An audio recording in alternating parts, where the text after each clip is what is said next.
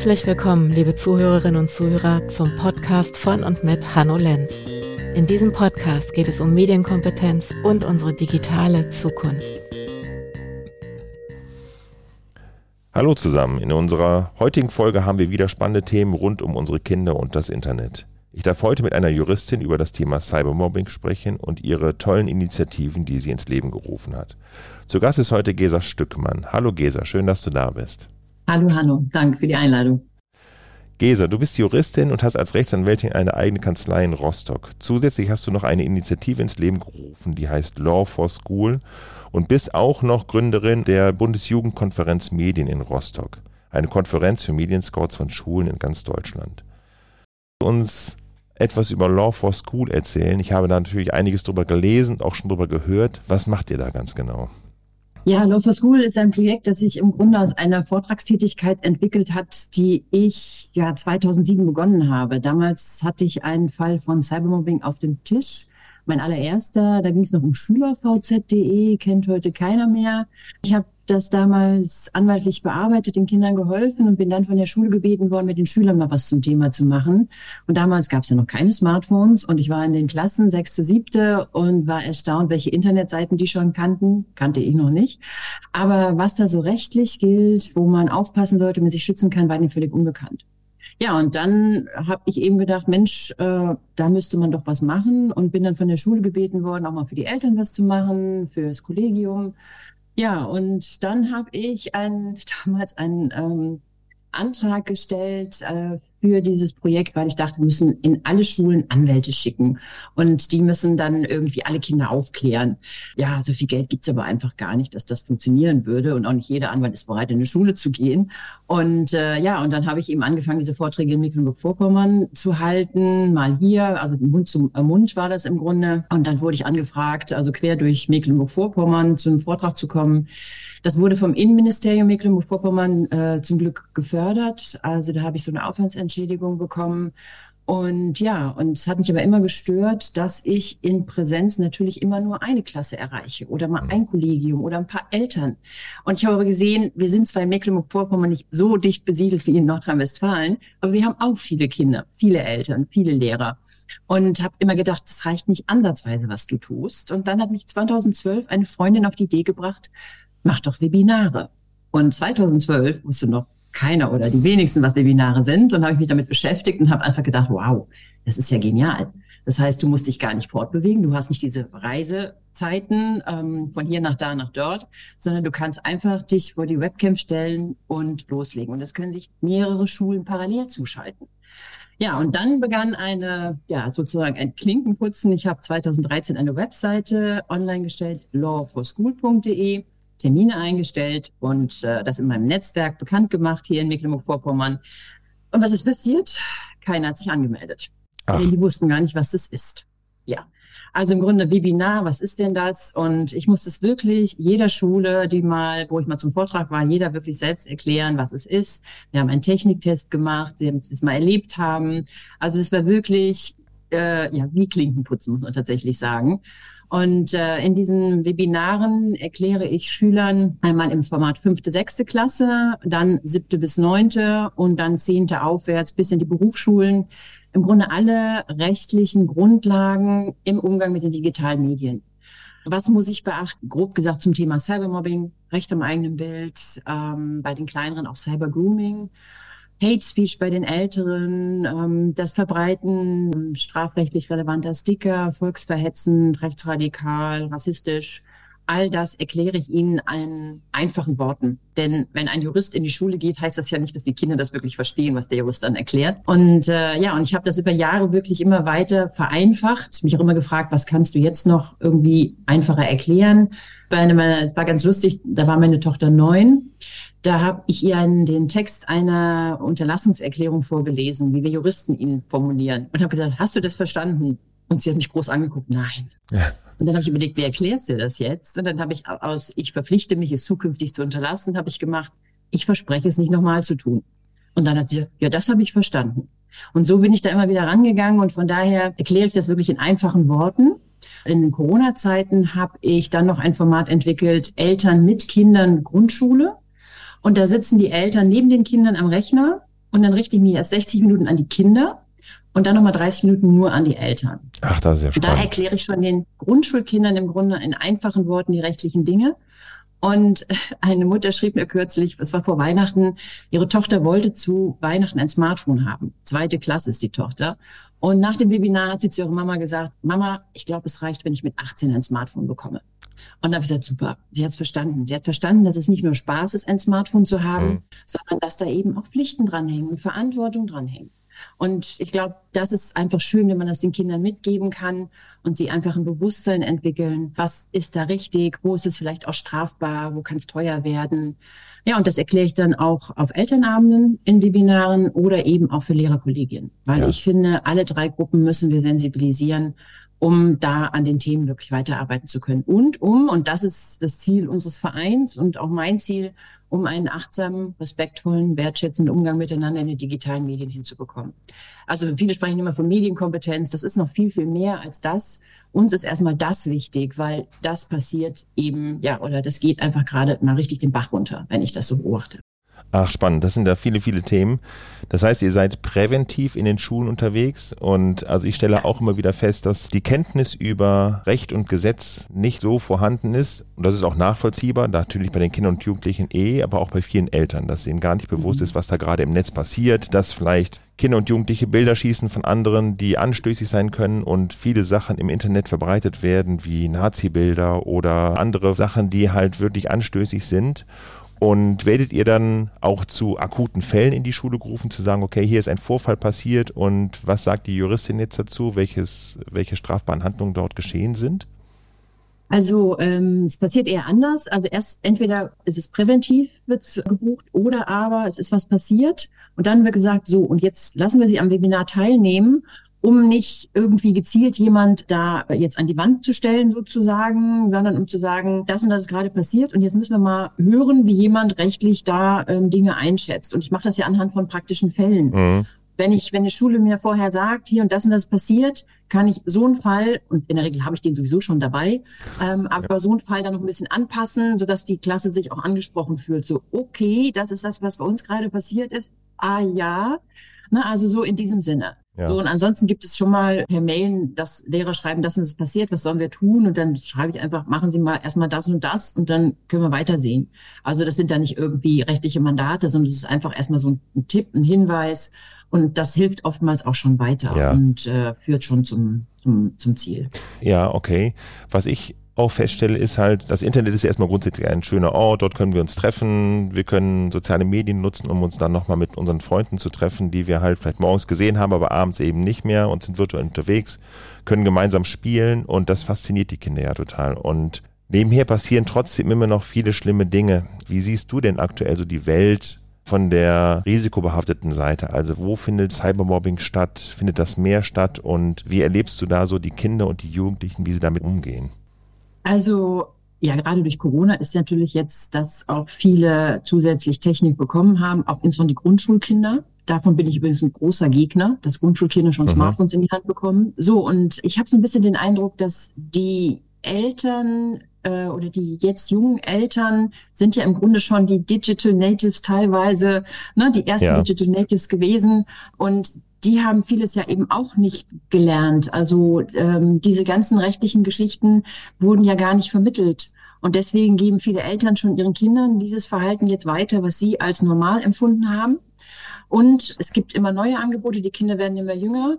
Die Eltern sind immer mehr überlastet und ja, geben die Kinder die Technik in die Hand, damit sie ihre Ruhe haben. Und äh, für mich ist es erkennbar, dass da einfach viel mehr in dieser Hinsicht passiert aktuell. Ja. Und es wird noch mehr werden. Also mir, ich habe gestern mit einem Polizeibeamten aus Koblenz gesprochen und der sagte, das ist, ich habe das Gefühl, das ist so ein Tsunami, der auf uns da gerade zurollt.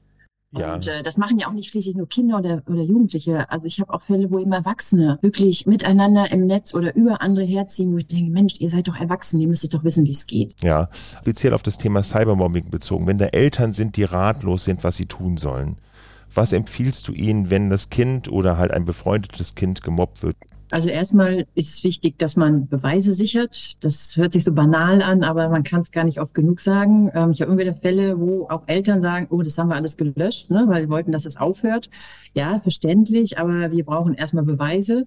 So, und äh, dann finde ich eigentlich, ist der juristische Weg gar nicht mal der erste, sondern ich empfehle immer, den Weg zur Schulsozialarbeit zu suchen.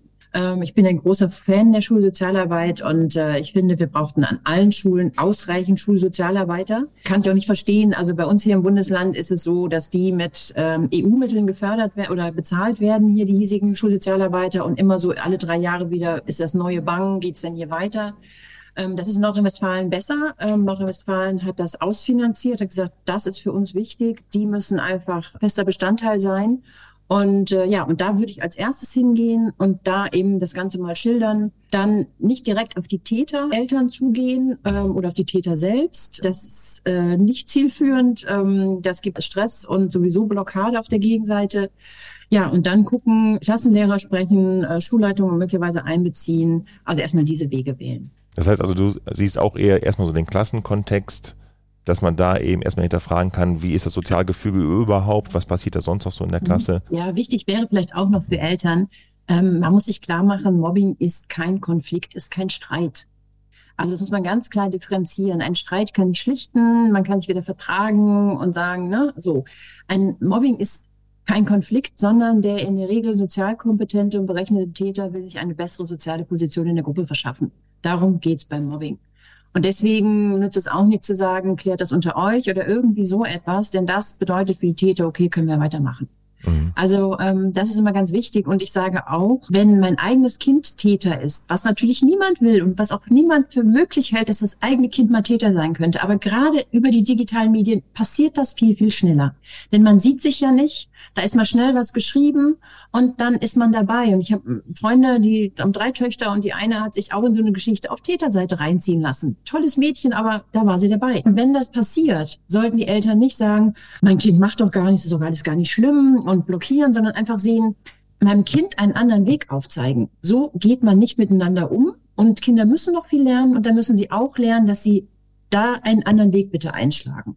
Und dass wir das als Eltern auch als Chance sehen, Absolut. dass wir unseren Kindern ja. da helfen und sie eben auf einen anderen Weg bringen. Also das finde ich auch mal ganz wichtig, dass das einfach für die Eltern auch klar ist, nicht immer nur blockieren. Denn da passiert vieles, was wir und Eltern uns nicht vorstellen können, dass unsere lieben Kleinen sowas tun und tun es doch. Ja, das sehe ich ganz genauso, dass auch die Eltern den Mut haben sollten, falls die Kinder etwas angestellt haben, trotzdem den Fall zu lösen, gemeinsam. Ne? Auch wenn es manchmal weh tut, würde ich trotzdem auch immer empfehlen, diesen Schritt zu gehen. Und zusätzlich würde ich auch den Eltern immer empfehlen, sozusagen die Kinder zu versuchen, in die Reflexion zu bringen. Also, dass man ja. immer wieder hinterfragt, liebes Kind, wenn du diesen Post in einen WhatsApp-Chat oder ähnliches halt setzt, reflektiere bitte, was das eventuell bei einem anderen Kind auslösen kann. Und wie würdest du damit umgehen, wenn jemand sozusagen etwas über dich schreibt, was du vielleicht gar nicht so toll findest? Weil der Aspekt, den du gerade auch angesprochen hast, finde ich auch nochmal wichtig. Wir sehen die Emotionen der anderen Menschen nicht, die auf der anderen Seite des Smartphones sitzen sozusagen. Und das mhm. macht schon sehr viel. Und äh, wir erleben halt auch viele Kinder und Jugendliche, die halt sehr traurig sind ne, nach Mobbingvorfällen und die sehr, sehr lange daran zehren und manchmal dann auch schon in so eine Schublade gesteckt werden, dass man eben über Jahre immer wieder so die Schwäche dieses Kindes ausnutzt. Und das ist total schlimm, finde ich. Und das macht ja ganz viel mit den Kindern, dass sie eben nicht mehr glücklich sind, dass sie sich nicht mehr trauen, in die Schule zu kommen und ähnliches. Ich finde es ja schon total cool, dass ihr so viele Schulen erreicht, vor allen Dingen mit einem Webinar reicht das aus? Ich habe immer das Gefühl, dass gerade auch Kinder eine häufigere Erinnerung brauchen oder ein häufiges Reden über die Chancen, die sie auch haben können, um die Welt ein bisschen besser zu machen, um fair miteinander umzugehen und ähnliches. Wie siehst du das? Wie können wir das schaffen, dass immer mehr Kinder Bescheid wissen, wie wir fair und sicher im Internet unterwegs sein können? Also ich würde zwei Sachen äh, dafür anführen. Also zum einen, die Webinare sind so aufgebaut, dass man eigentlich, um es irgendwie so ein bisschen nachhaltig hinzubekommen, die Kinder einmal in der fünften, sechsten irgendwie teilnehmen lässt, dann nochmal in der siebten bis neunten und dann nochmal in der zehnten aufwärts. Denn die Themen verändern sich, die Themen sind nicht gleich und es kommen immer neue Entwicklungen dazu, neue Fälle. Ähm, also das ist schon mal ein Weg. Wenn ich da kurz und, einhaken darf, ja. was sind so die Schwerpunktthemen in den einzelnen Gruppierung, also fünfte, sechste Klasse zum Beispiel? Ja, fünfte, sechste, ähm, auf jeden Fall Cybermobbing und mhm. Recht am eigenen Bild und aber auch Cybergrooming, im Grunde die Ansprache durch Erwachsene übers Internet oder eben auch ältere Jugendliche, was ja auch ein Thema heute ist. Ähm, bei den siebten bis neunten kommt dann schon äh, das Thema Kinderpornografie auch dazu, Verbreitung illegaler Inhalte. Und bei zehn aufwärts geht es dann um sexuelle Belästigung im Netz, Volksverhetzung, also im Grunde diese, diese Themen. Also das ja. baut immer mehr aufeinander auf, wird auch immer noch mal ein bisschen intensiver. Und wir basteln gerade auch noch ergänzend, kann ich vielleicht auch mal anführen, an einer Law for School Lernplattform, denn ich habe ja nur 90 Minuten in dem Webinar, also mhm. ein Webinar geht immer 90 Minuten, eine Doppelstunde. Und das ist eine begrenzte Zeit. Und deswegen haben wir in Corona-Zeiten die Idee entwickelt, eine Lernplattform auf den Weg zu bringen, wo auch nach Altersgruppen gestaffelt all diese Inhalte aufbereitet werden in Videoform, erzähle ich den Schülern anhand von Fällen diese rechtlichen Dinge, aber viel ausführlicher und so aufbereitet, dass der Lehrer sich nicht vorbereiten muss. Denn das ist ja immer das Problem. Ich ja. muss mich als Lehrer da wieder erstmal einarbeiten. Wir haben es so wirklich konzipiert und wir haben Sozialpädagogen und Medienpädagogen dabei, dass die Lehrer einfach sagen können, zum Beispiel, wenn was passiert ist, wir nehmen jetzt dieses Modul und los geht's, wir starten das und dann läuft das im Grunde durch. Mit Fragen an die Schüler und so weiter und mit dem, hinten mit dem Schluss im Grunde, du bist wichtig, du bist wertvoll und keiner das Recht zu sagen, ne, du bist weniger wert, weil, und dann auch noch so eine Hilfekarte, die erarbeitet wird. Wo kann ich, habe ich Anlaufstellen? Wo kann ich hingehen? Bei mir in der Schule, vielleicht auch online. Und das wird zum neuen Schuljahr voraussichtlich an den Start gehen. Und da wollen wir dann auch noch ergänzend, weil ich das im Webinar auch nicht live bringen kann, das Ganze in leichter Sprache für Ach, Förderschüler, mhm. für Gehörlose, für Geflüchtete, für Eltern mit der interkulturellen Ausrichtung. Also all diese Dinge kann man natürlich auf so einer Plattform machen, wo man das dann für die Schulen anbieten kann. Zeitunabhängig von den Live-Webinaren, die, die man ergänzend natürlich nutzt. Das zweite ist, also diese Webinare sind ja im Grunde nur ein Baustein. Wir brauchen ganz viele Bausteine, die wir zusammenfügen müssen, um dieses große Ganze, den wertvollen, achtsamen Umgang miteinander zu erreichen. Und mit anderen Bausteinen meine ich eben auch Projekte wie zum Beispiel euer Projekt, ähm, es gibt ganz viele tolle Projekte außerhalb von Schule. Und die müssen wir alle miteinander vernetzen. Auch Polizei macht Prävention. Also da gibt es ganz viele tolle Projekte überall in ganz Deutschland. Und wenn wir die miteinander vernetzen und in Schule bringen, dann können wir erreichen, dass das eben bei den Kindern sich verankert, nachhaltig wird und äh, ja auch zu dem großen ganzen Ziel führt. Ja. Ja, das wäre prima, wenn wir dadurch immer stärker werden, um die Kinder und auch die Eltern eben zu unterstützen. Jetzt kümmert ihr euch auch um die Kommunikation auf Augenhöhe für die Kinder und Jugendliche und du bist Initiatorin der Bundesjugendkonferenz Medien in Rostock die ja grundsätzlich erstmal jedes Jahr stattfindet. Und äh, dort ladet ihr Medienscouts ein und Pädagoginnen und Pädagogen und weitere Unterstützer. Und ihr ähm, unterstützt dort diese Medienscouts als Multiplikatoren in der Schule. Was macht ihr da dann ganz genau? Was ist die Konferenz? Also erstmal vielleicht zur Erklärung, was Medienscouts sind. Medienscouts sind Jugendliche, die eine Ausbildung rund um diese ganzen Themen gemacht haben. Cybermobbing, Recht am eigenen Bild, Datenschutz, Cybergrooming, all diese Themen rund um digitale Medien. Und die wir sind dann in der Schule Ansprechpartner für jüngere Schüler, wenn irgendwas passiert ist und gehen auch zum Beispiel, machen Workshops in den Klassen und vermitteln äh, eben genau diese Inhalte. Und das ist im Grunde dieser Peer-to-Peer-Ansatz, also auf Augenhöhe. Und ich sage mal, wenn die dann auch in Grundschule zum Beispiel gehen, ist das natürlich total toll. Die älteren Schüler kommen in die Grundschule und erzählen den Jüngeren und dann kleben die an deren Lippen. Also das ist ganz toll.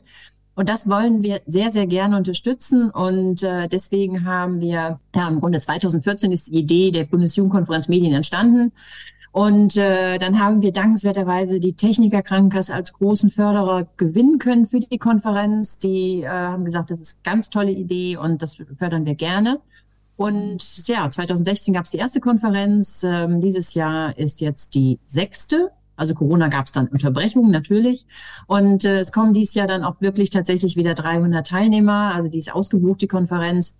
Und zwar Jugendliche mit Betreuern aus ganz Deutschland. Und wir bieten ihnen zum einen äh, Vernetzung. Also die können sich mal über die Landesgrenzen hinweg austauschen. Was macht ihr denn so? Wie läuft's bei euch? Wo läuft's bei uns gut? Die bekommen viele Workshops vertiefend zu den Themen, äh, die sie da beschäftigen ähm, einen Vortrag, diesmal auch ein, äh, ein Kino, ein, ein Film mit Diskussion mit der Regisseurin und äh, eine Schifffahrt nach Warnemünde und abends eine kleine Party zum Abschluss. Und diese Konferenz ist im Grunde auch Dank an diese Jugendlichen, die sich ehrenamtlich neben ihren schulischen Aufgaben für andere engagieren. Also im Grunde das nebenbei machen. Und das finden wir einfach toll. Und äh, es ist super zu beobachten, wie die zur Konferenz anreisen. Erstmal noch so ein bisschen zögerlich und hinterher also wirklich sich miteinander austauschen, auf den Gängen zusammensitzen. Und ja, das macht einfach Spaß, ja. das zu unterstützen. Ja, das glaube ich. Das ist ein tolles Incentive für die Schülerinnen und Schüler. Und ja. Und ich erlebe das auch an den Schulen, wo wir halt zu Gast sein dürfen, dass die Medienscouts sehr gefragt sind, gerade bei den Fünf- und Sechstklässlern. Sie sind halt Ansprechpartner auf Augenhöhe. Die Kinder und Jugendliche trauen sich offener mit ihnen zu reden. Wenn wir als Erwachsene reinkommen und Fragen stellen, dann sind die natürlich erstmal zurückhaltender. Und wir können halt immer nur unsere Hilfe anbieten. Und ich glaube auch, dass genau dieser Connect zwischen fast Gleichaltrigen, aber mit Menschen, die schon ein bisschen mehr Erfahrung gemacht haben und daraus gelernt haben, ist total sinnvoll und hilfreich. Mhm. Und ja. das wünsche ich mir viel mehr an Schulen. Ich erlebe auch Schulen, wo so etwas noch gar nicht stattfindet. Und wie siehst du denn gerade so die Lage in Deutschland? Sind schon genug Schulen dabei, die Medienscouts ausbilden? Also erstmal, wir haben ja auf der Bundesjugendkonferenz dieses Jahr, also entweder elf oder zwölf Bundesländer, die vertreten sind. Mhm. Es gibt Bundesländer, wo das das noch gar nicht gibt. Mhm. Also das gibt es auch, ähm, wo wir auch versuchen, irgendwie zu initiieren. Und in, in Sachsen ist uns das tatsächlich gelungen. Also da ist eine Vertreterin des Landesamtes für Schule und Bildung zur Bundesjugendkonferenz gekommen, hat sich das angeschaut, ist zur Bundesausbilderkonferenz gekommen und hat dann im Grunde in Sachsen das auf den Weg gebracht. Also in Sachsen gibt es jetzt auch Medienscouts. Die werden ganz unterschiedlich ausgebildet. Also mal ist es, sind es die Landesmedienanstalten, mal ist es ein, ein Verein. Also ganz unterschiedliche Träger, die das machen. Und ähm, ja, es gibt noch viel zu wenig Medienscouts. Liegt aber manchmal auch an den Schulen. Mhm. Denn äh, Schulen erkennen eben gerade nicht, dass es nötig ist, dass wir diese Jugendlichen brauchen und haben dann oftmals oder sind auch nicht bereit, denen auch Raum zu geben. Also im Grunde Zeiten zur Verfügung zu stellen, ähm, auch sie für die Ausbildung freizustellen, weil ja die Bedeutung ähm, nicht erkannt wurde. Und das ist natürlich sehr, sehr schade. Ja, und die Ausbildungskapazitäten sind eben auch nicht unendlich. Also wir bräuchten es eigentlich an allen Schulen. Aber ähm, da sind wir noch weit von entfernt. Ja, das glaube ich auch. Es ist ein träger Prozess, so erlebe ich das eben auch. Ne? Einmal sozusagen den Mut zu haben in der Schule, mal ein paar Tage Ausbildung für die Medienscout zu spendieren und zu sehen, das hat einen immensen Effekt. Also wir hatten jetzt ein Pilotprojekt, wo wir auch Medienpartner oder Medienscouts ausbilden. Es hat riesengroßen Spaß gemacht und es waren tolle Menschen dabei. Wir hatten 20 Jugendliche aus einer neunten Klasse oder aus einer Jahrgangsstufe 9 und es hat großen Spaß gemacht, auch mit ihnen zu diskutieren, Fälle durchzugehen und ähnliches. Und die Lust war total groß, eben dann zu sagen, okay, wir gehen jetzt in die fünften Klassen und nehmen die Kinder an die Hand. Und die waren so motiviert und das war total erfolgreich. Man muss ja auch sehen, das, was die da tun, also auch ehrenamtliches Engagement ja. zu stärken, also schon den Jugendlichen zu zeigen, wir fördern das, wir unterstützen euch, das ist toll, dass ihr euch ehrenamtlich engagiert und das ist ja auch etwas, was sie später in ihrem Lebenslauf Absolut. Ähm, hervorhebt. Ja. Und mhm. von daher, ich kann es überhaupt nicht verstehen, dass Schulen da irgendwie blockieren, mauern äh, und sagen, nee, äh, brauchen wir nicht, können wir nicht oder wie auch immer. Ja, also ich finde das so wichtig, Total, das ist auch meine Wahrnehmung. Also auch wir haben nach der Motivation der Schülerinnen und Schüler gefragt. Was motiviert euch hier Medienscout zu werden? Und es war für alle ganz klar, wir wollen etwas Gutes tun. Wir haben Ahnung, wir können da unterstützen und wollen eben jüngere Kinder an die Hand nehmen. Und das war total super. Äh, Gesa, ich würde ganz gerne nochmal auf einen Punkt zurückgehen, den wir jetzt eben schon mal angesprochen haben. Und zwar ist es ja wichtig, dass die Kinder ein Bewusstsein haben für Recht und Gesetz und da insbesondere was das Strafrecht oder strafrechtliche Handlungen angehen. Und das Ziel ist ja nicht sozusagen die, den Kindern Angst zu machen, dass sie vielleicht eine Straftat begehen oder begangen haben oder ähnliches, sondern zu fördern, ein Bewusstsein dafür zu entwickeln, richtig zu handeln und zu wissen, was passieren kann oder wo man eben Grenzen setzen muss. Wie geht ihr da in den Schulen vor, gerade bei den fünf, sechs, sieben Klässlern, dass ihr da Aufklärung betreibt? Wie redet ihr mit den Kindern und Jugendlichen? Also ich erkläre es den Schülern im Grunde anhand von, von praktischen Fällen, dass ich ihnen im Grunde klar mache. Also zum einen ähm, bei den fünften, sechsten gehe ich noch nicht so aufs Strafrecht ein. Die mhm. sind noch nicht strafmündig. Da gehe ich eher auf den zivilrechtlichen Weg ein, dass man eben, wenn man jemanden bei WhatsApp mobbt, fertig macht, dass man dann mit einer anwaltlichen Abmahnung rechnen muss. Und diese Abmahnung, da steckt eben so ein Zettel drin, ähm, wo gesagt wird, äh, ich verspreche es nicht nochmal zu tun. Da steckt auch eine Rechnung vom Anwalt drin, die man bezahlen muss. Und dann erkläre ich den Schülern, und ihr selbst müsst das bezahlen, nicht die Eltern. Ihr seid verantwortlich, nicht die Eltern. Ihr könnt euch nicht hinter den Eltern verstecken, ne, sondern ihr selbst seid verantwortlich und äh, erklären das auch eben an, tatsächlich an Urteilen, die es gegeben hat gegen äh, 11-, 12-Jährige, um sie so eben ihnen klarzumachen, es gibt auch rechtliche Wege, wenn ihr noch nicht 14 seid. Denn darin, ne, das ist immer so die Sicherheit, so ich bin noch nicht 14, ne, da kann nichts passieren. Genau, nee, ist doch so. So und eigentlich eher so im Sinne von, ihr kennt die Regeln jetzt und dann könnt ihr euch jetzt dafür oder dagegen entscheiden. Ich sage immer, es ist ja Früher hat's gereicht, ich darf nicht hauen, nicht klauen, nichts kaputt machen. Reicht heute nicht mehr. Die müssen genau diese Regeln alle kennen und eben auch wissen, dass sie verantwortlich sind, schon unter 14. Und bei den Älteren, also wenn es dann siebte bis neunte, da geht's dann tatsächlich auch um Kinder-Jugendpornografie. Einmal darum, dass es Sticker gibt, wo wirklich, ich sag mal, harte Kinderpornografie zu sehen ist, die geteilt werden unter den Schülern. Und da sage ich, das ist strafbar. Und ich frage mich auch, warum teilt ihr sowas? Denn das sind Aufnahmen, die echte sexuelle Gewalt, die einem Kind verübt wurden, zeigen. Kann ich nicht verstehen, äh, ist mir völlig unklar. Und auf der anderen Seite genau, was du angesprochen hast, diese Nackt-Selfies, die sie jemand schicken und wenn da eine 13-Jährige drauf zu sehen ist, in ein bisschen posiert, nackt, ähm, dann ist das Kinderpornografie im Sinne des Gesetzes. War nicht auf einer Stufe mit der harten Kinderpornografie, aber es ist Kinderpornografie. Und wenn mir das geschickt wird, werde ich strafbar. Und dann erkläre ich den Jugendlichen, ihr solltet bei WhatsApp eure Grundeinstellungen ändern, dass eben der automatische Download schon mal abgeschaltet ist, dass ihr nicht überrascht werdet, was ihr auf dem Handy habt und das vielleicht schon länger. Das ist schon mal der erste Schritt. Und wenn ihr es dann runtergeladen habt, könnt ihr sofort entscheiden, was ihr damit macht. So, und dann wird auch immer die Frage, na ja, aber wenn ich das der Polizei zeigen will und so, und da empfehle ich einfach dann wirklich zu den Eltern zu gehen und bei der Polizei anzurufen und zu sagen, wir haben das jetzt gerade bekommen, wir wollen das jetzt nur zu Beweiszwecken behalten, nur dass sie es schon mal aufnehmen. Wir kommen dann irgendwie heute Nachmittag zu Ihnen oder wie auch immer. Das sage ich auch bei den Lehrern. Ne? Rufen Sie bei der Polizei an, sagen Sie denen das und dann ist Ihnen ist klar gemacht, es ist ja nur zu Beweiszwecken wird es gespeichert. Und bei den Schülern sage ich auch noch, überlegt mal, ob ihr nicht vielleicht statt WhatsApp Signal Wire nutzt. Denn da habe ich nur Vorschaubilder. Also wenn ich mir das Foto anschaue, wird es nicht automatisch runtergeladen. Ich habe nur ein Vorschaubild. Und das hat mir das Land, das Kriminalamt hier vor kurzem mal so erklärt. Mit dem Vorschaubild, ähm, ja, mache ich mich noch nicht strafbar. Erst wenn ich es wirklich runterlade, um es dann auch auszudrucken, zu verschicken, ne, zu behalten. Ein Vorschaubild ist also noch in der App gespeichert und noch nicht auf meinem Handy. Und da machten sie also wirklich tatsächlich den Unterschied. Also es war für mich auch äh, immer so ein bisschen so, ne, wie kann ich das erklären? Aber ich finde, das spricht sehr dafür, mal sich für diese anderen Apps zu entscheiden. Ja. Aus datenschutzrechtlichen Gründen ja sowieso, aber ähm, das finde ich ist ein sehr durchschlagender Grund. Auf jeden Fall, ja, genau. Die Diskussion kommt auch mal dazu. Zum Beispiel, welchen Messenger nutzen wir? Wo mhm. haben wir einen Download von Informationen und ähnliches? Was speichert sich auf meinem Handy? Neben den Themen, die du gerade angesprochen hast, zum Beispiel diese Sticker, wo sexuelle Delikte auch eben dargestellt werden. Ich erlebe auch Jugendliche, die sich halt selbst auch darstellen wollen im Netz, die Bilder von sich schießen, auch manchmal in vertrauter Runde rumschicken, wo wir sagen würden oder vielleicht das Gesetz sagen würde, das sind schon jugendpornografische Aufnahmen. Es geht ja nur um leichtes Posing und das Hervorheben vielleicht intimer Zonen oder ähnliches. Und da gehen Jugendliche manchmal sehr leichtfertig mit um, schicken die Bilder rum und dann hat man die Bilder auf dem Handy. Wie ist da die Rechtslage und was empfiehlst du da? Das ist, also wenn ich es länger auf meinem Handy habe, ist es Besitz von Jugendpornografie. Mhm. Das ist auch strafbar. Ja, und äh, man kann eigentlich nur empfehlen, es zu löschen und eben nicht auf seinem Handy draufzulassen. Ja, also, Sexting ist ja gerade ein großes Thema, also sozusagen erotische Kommunikation übers Internet zwischen Jugendlichen findet das ja auch sehr stark statt. Und quasi alle Fälle würden ja darunter fallen. Ja, wenn ich in einer Beziehung bin, nicht. Also eine Beziehung ah, darf ich mir sowas okay. zuschicken. Ja, aber da sage ich auch immer, seid euch darüber im Klaren, eine Beziehung kann auch enden.